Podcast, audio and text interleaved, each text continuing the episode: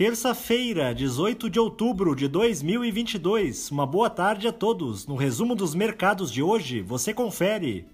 O Ibovespa terminou o dia em alta de 1,91% aos 115.795 pontos, em meio às expectativas otimistas para os resultados corporativos do terceiro trimestre.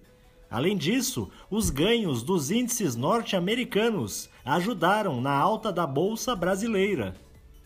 Na ponta positiva, as ações da Natura, em alta de 9,62%, avançaram depois que o Conselho de Administração da empresa autorizou o início do estudo sobre uma futura oferta pública de uma das marcas da holding.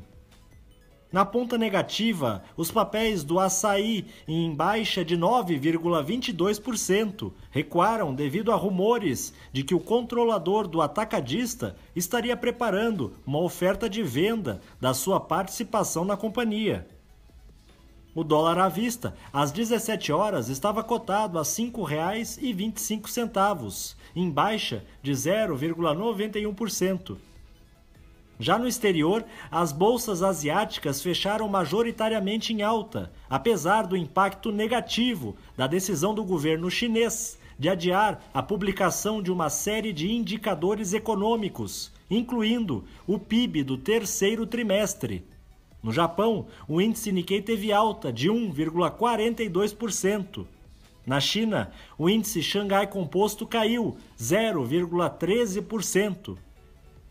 Os mercados na Europa encerraram na maioria em alta, ainda repercutindo a decisão do governo do Reino Unido de rever seu pacote econômico, que estava causando temores nos investidores. O índice Eurostock 600 teve ganho de 0,34%.